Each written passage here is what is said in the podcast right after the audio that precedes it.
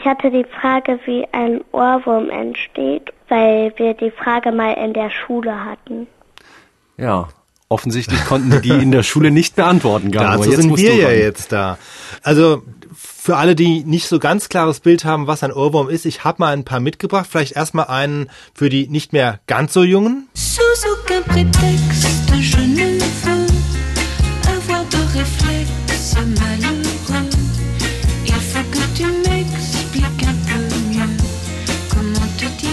Ja, also das war ein etwas älteres Stück. Hier nochmal ein jüngeres Stück, das sicher viele auch das ein oder andere Mal schon als Ohrwurm im Kopf hatten.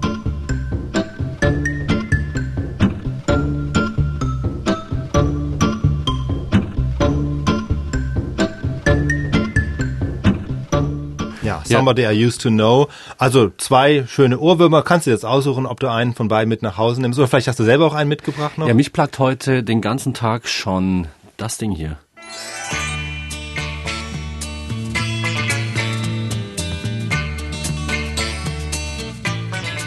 Ja, das ist aus My okay. Name is Nobody. Ich habe den ewig nicht gesehen, aber heute auf einmal taucht's auf. Ohrwurm. Ja, wie entsteht ja, das?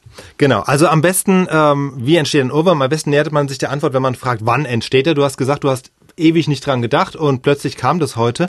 Und das haben Forscher auch tatsächlich gezeigt, dass gerade wenn sonst außenrum uns nicht viel los ist, dass Ohrwürmer tatsächlich meistens in einer eher reizarmen Umgebung oder Situation hochkommen. Also das muss keine Stille sein. Es reicht, wenn gerade um uns herum nicht viel Spannendes passiert. Bügeln, Kochen, Autofahren, Gartenarbeit, spazieren gehen, also alles so bei Routinetätigkeiten, die uns nicht viel Konzentration abverlangen und vielleicht hast du auch heute so einen Routinentag, dass da so ein Scheint Stück so. kommt, ja.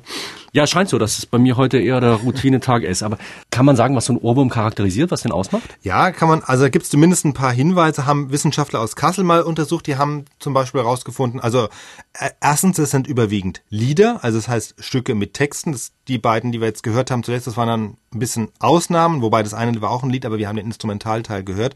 Aber so reine Instrumentalstücke können zwar auch Urwürmer werden, werden es aber eher seltener.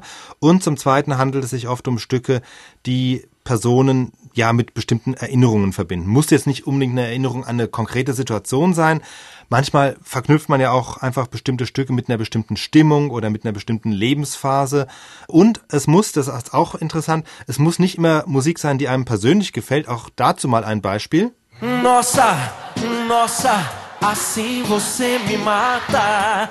Ai, se eu te pego. Ai, ai, se eu te pego. Also ich kenne ganz viele Leute, denen dieses Lied furchtbar auf die Nerven geht und trotzdem kriegen sie es nicht aus dem Kopf. Ich hatte das immer früher mit Life is Life von Opus, was ich gehasst habe. Naja. Ja, ja.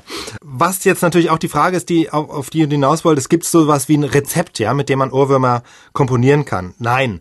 Also es gibt sicher ein paar Voraussetzungen, die erfüllt sein müssen. Erstens braucht eine eingängige Melodie, idealer Weise eine, die irgendwie im weitesten Sinn schleifenfähig ist, also wo man am Ende wieder an einem Punkt landet, der dann geradezu zu einem Da Capo einlädt, also dass der Kopf es leichter, die Melodie wieder von vorne beginnen zu lassen. Dann die rhythmische Struktur, also alles, wozu man sich gut im Takt bewegen kann oder sogar tanzen kann, ist schon mal gut.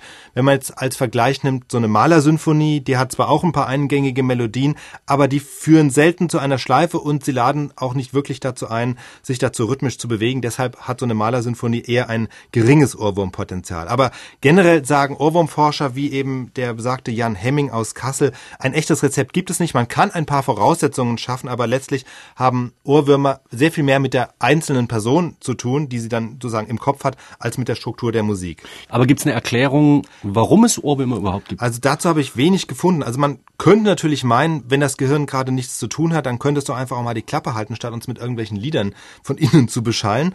Aber es ist ja oft so, dass das Gehirn aktiv ist, selbst wenn wir das nicht bewusst steuern. Das Gehirn produziert nachts Träume, auch völlig unwillkürlich. Tagsüber kommen uns alle möglichen Erinnerungen, die wir auch nicht bewusst steuern.